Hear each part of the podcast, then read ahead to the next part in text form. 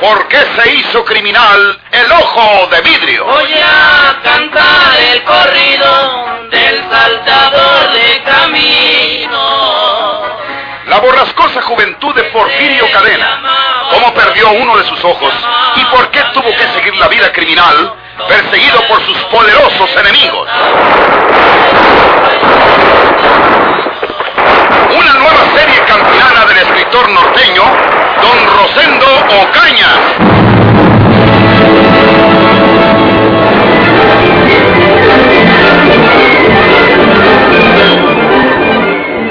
San Juana Bermúdez era tía política del gendarme Crisóforo Garza, pero vivían en la misma casa desde que él había enviudado, quedándole cuatro chiquillos que la tía San Juana se encargaba de atender.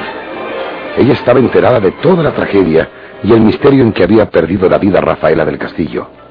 Esa mañana había corrido como reguero de pólvora la noticia de que alguien se había robado del despacho del juez de letras el cuchillo que largara el asesino en su vida. Y San Juana, al estar arreglando la cama de Crisóforo, lo descubrió allí, debajo del colchón, todavía envuelto en el pañuelo blanco que don Florencio Cavazos le había facilitado al juez. Era un cuchillo extraño que San Juana nunca le había visto a Crisóforo. Estaba toda la hoja manchada, seguramente de sangre. Sangre ya seca unida al pañuelo blanco. Mudos testigos de la cobarde acometida.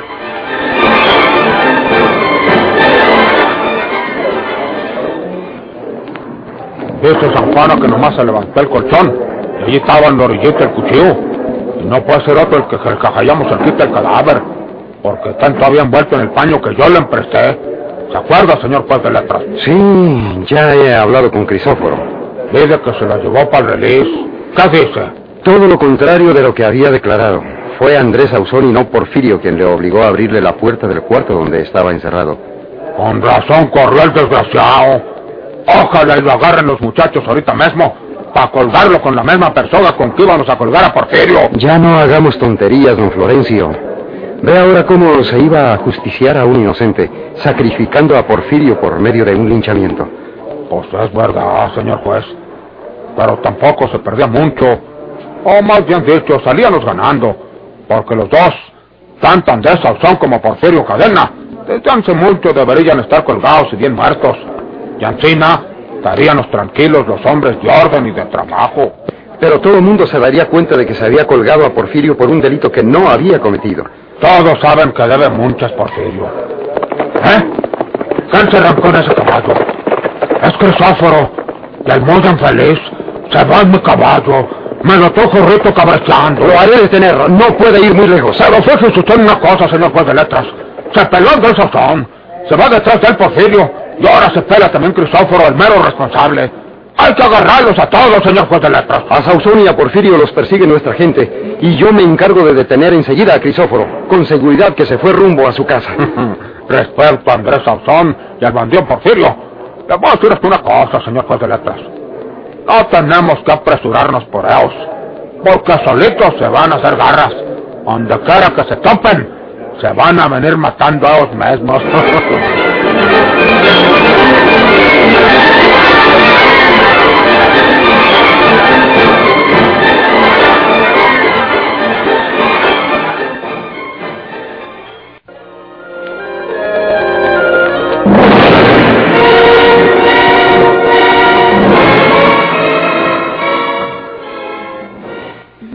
yo estaba en lo cierto cuando le decía que mi hermano Porfirio era inocente, señor juez. Sí, a todos nos engañó Crisóforo. Yo siempre lo creí un buen hombre. Todavía estoy sorprendido de que haya cometido una falta tan grave. Diosito sabe lo que hace. Yo estaba enojada conmigo misma porque se me había caído la pistola cuando averiguaba con el condenado ese de Crisóforo. Pero ahora miro que si mi hermano Porfirio hubiera tenido la pistola que yo le traiga, al venir los hacendados con intenciones de colgarlo, se hubiera agarrado tiros con ellos, man, que muchos, y hubieran quedado muertos algunos, y Porfirio muerto y colgado siempre, con seguridad. Y al fin, pues, siquiera no mató a nadie, y está vivo en todavía. Y lo más importante de todo, María de Jesús. Ya sabemos quién es el asesino de la señora del castillo. Ese fue un asesinato horrible. El asesino merece la pena de muerte. Yo se la dictaré a Andrés Ausón llegado el término. Me extrañaba mucho que Porfirio hubiera matado con tanta hazaña. En Andrés Sauzón no me extraña nada. El desgraciado mató Eulogia a su mujer.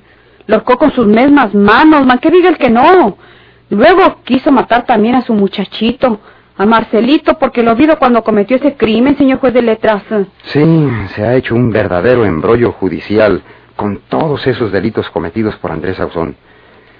Pero ahora que lo capturaron, si me lo traen vivo, le acumulamos todos sus delitos para que vaya respondiendo de cada uno. No lo voy a encerrar en la cárcel de la villa, lo mandaré a Monterrey directamente.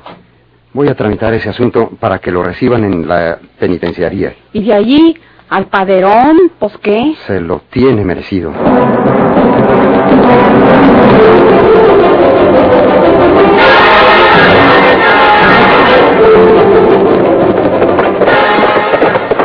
Crisóforo pensó en huir hacia otras tierras. Saltó sobre el caballo que le habían llevado a don Florencio Cavazos y a todo galope se dirigió a su casa. Necesitaba llevarse consigo algún dinero que tenía guardado ahí.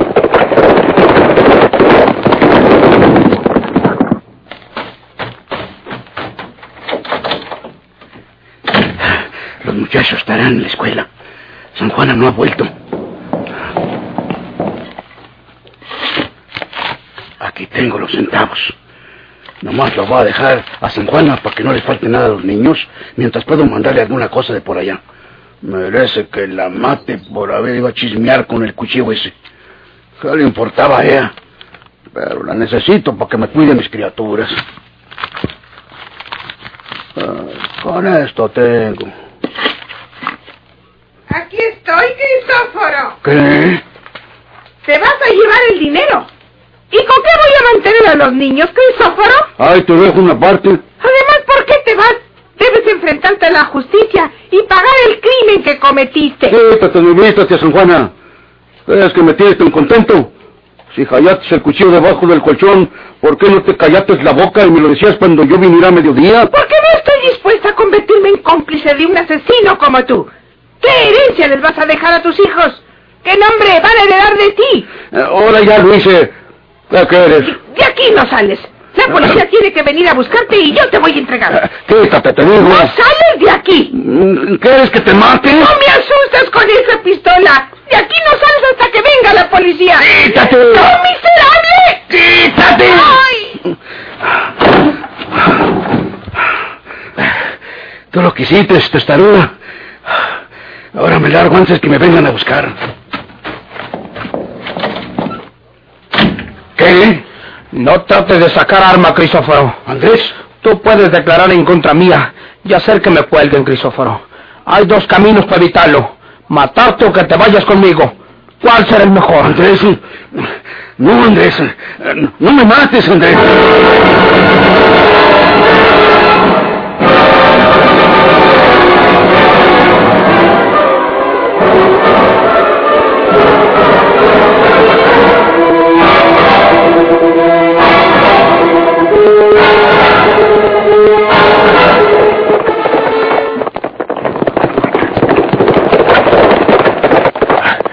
Aquel es Andrés Sauzón. Allá va Toro Galope. Es su caballo colorado. Desgraciado. Pasa un tiro. Le di. Le pegué. Se va ladeando sobre la motora. Lo mandé al diablo.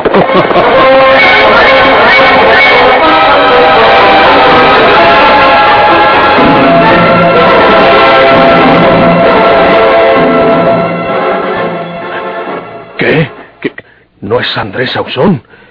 Es Crisóforo. ¿Pero por qué? Ay, ya, ya sé lo que pasó. Ese infeliz de Andrés lo hizo con toda intención. Se encontró con Crisóforo, le cambió el caballo, lo hizo que se pusiera su chaqueta y su sombrero para que yo creyera que era él y que lo matara. Andrés, donde quiera que te halle, te mato.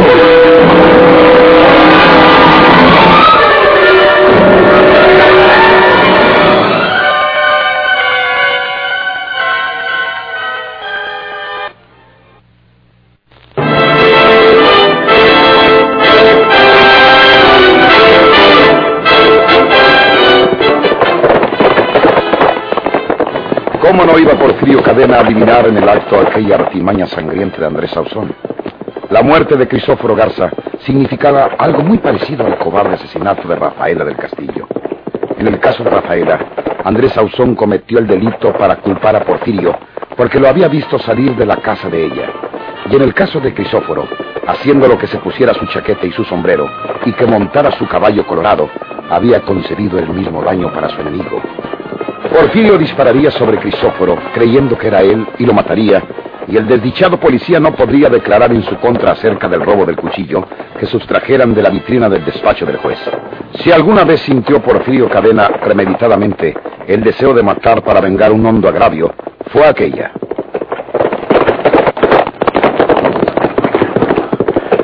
¿A dónde ganaría ese desgraciado?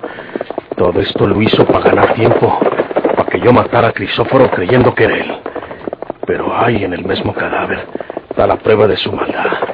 Porque Crisóforo trae puestos el sombrero y la chaqueta de él, y no los trae hace rato cuando estábamos en la cárcel. Y también que Crisóforo montaba el caballo de Andrés. ¿Por qué? Todo esto tiene que probar que estuvo preparado por Andrés para que yo me echara el billete. Pero si me han de morar por una muerte, que sea por la de este asesino infeliz. No soy un santo en comparación de él. ¿A dónde se iría este matón desgraciado? Tengo que hallarlo antes de irme de estas tierras.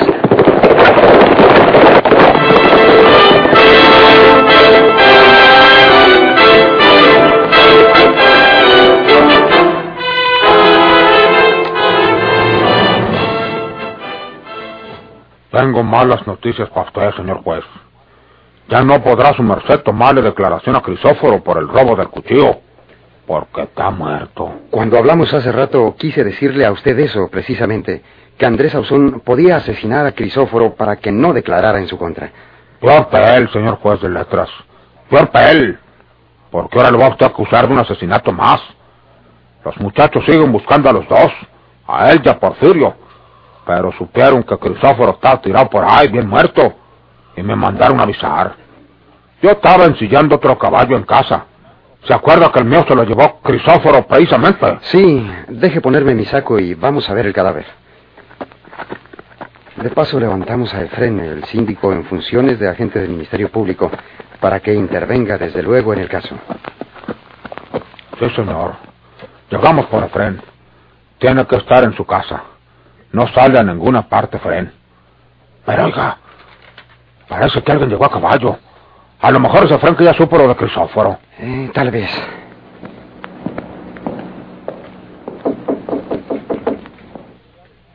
Pásele, no tiene llave. ¿Qué? Andrés Sauzón. Vengo desarmado.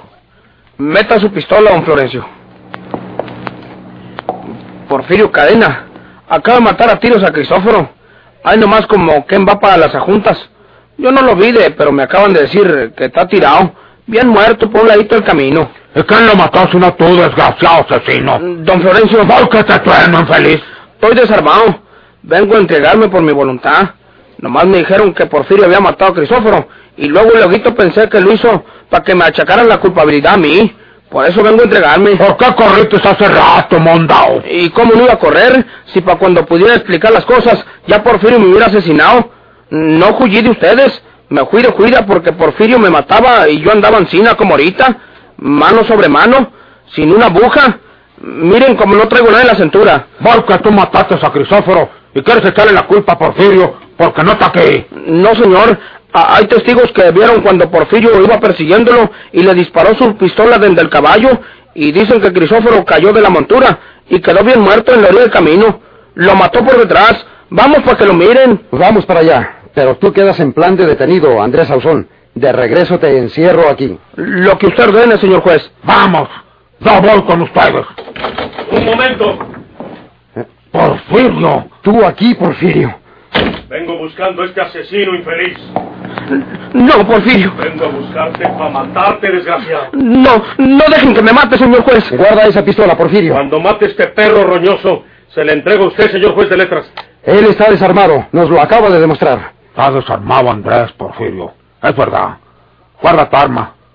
¿Por qué mataste a Crisóforo? ¿No mirabas que ese era el testigo que necesitaba más el señor juez en el asunto de la señora del Castillo? Les voy a decir esto. San Juan halló el cuchillo de asesino debajo del colchón de la cama de Crisóforo. Pero el señor juez necesitaba la declaración formal del mismo Crisóforo, naturalmente. Déjenme explicar las cosas. La muerte de Crisóforo la preparó este maldito Andrés Ausón. ¿Yo? Crisóforo llevaba puestos tu sombrero de lana y tu chaqueta de cuero. ¡No es verdad! ¿No es verdad? ¿Te atreves a decir que no es verdad? ¡Repito que no es verdad! Desgraciado. ¿No es verdad también que Crisóforo montaba tu caballo colorado? Pues no es verdad, porque mi caballo colorado lo traigo yo y no lo montó nadie más que yo. Ya estaban por fueritas. Ay, afuera. No me fijé bien, pero... Nomás abran la puerta y lo verán. Con su permiso, señor juez.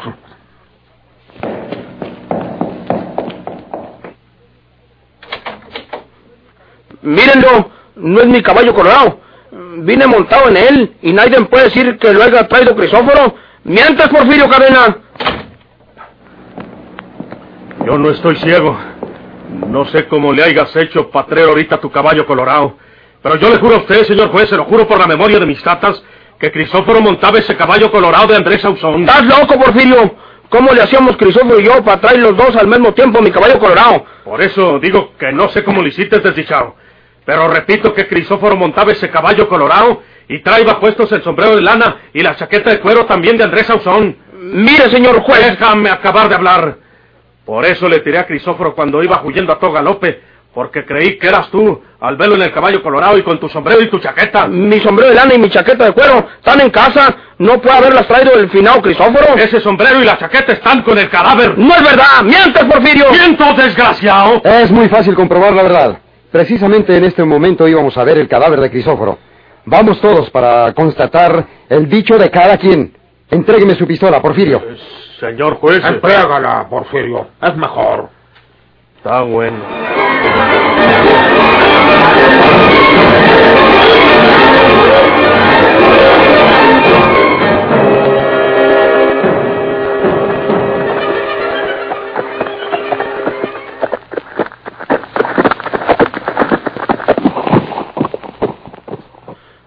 Está el cadáver. Ahí está. Ahí está. ¿Dónde tiene mi chaqueta y mi sombrero? ¿Dónde? Mire usted cómo dice mentiras, Porfirio, señor juez de letras. Desgraciado. Tú arreglates todo esto después.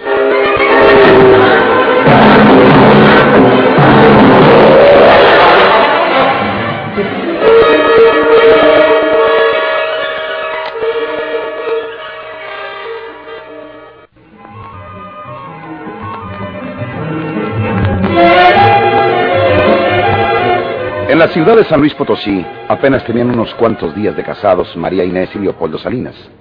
Leopoldo era un hombre joven, de algunos 32 años, sin dedicación honesta, pues siempre había convivido con jugadores y fulleros. Siempre había frecuentado los centros al margen de la ley. María Inés estaba feliz. No le importaban los antecedentes de su marido.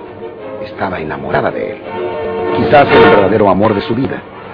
Y Juana Tobar, viendo la felicidad de María Inés, también se sentía dichosa. En medio de ellas se levantaba la sombra imprecisa de aquel hombre.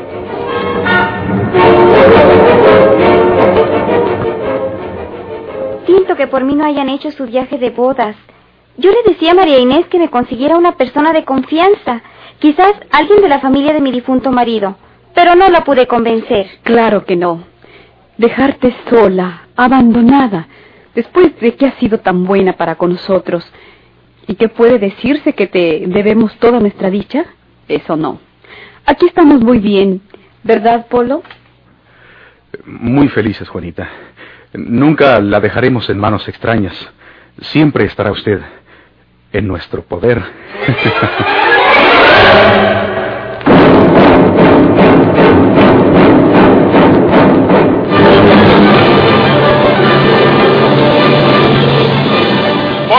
se hizo criminal el ojo de vidrio?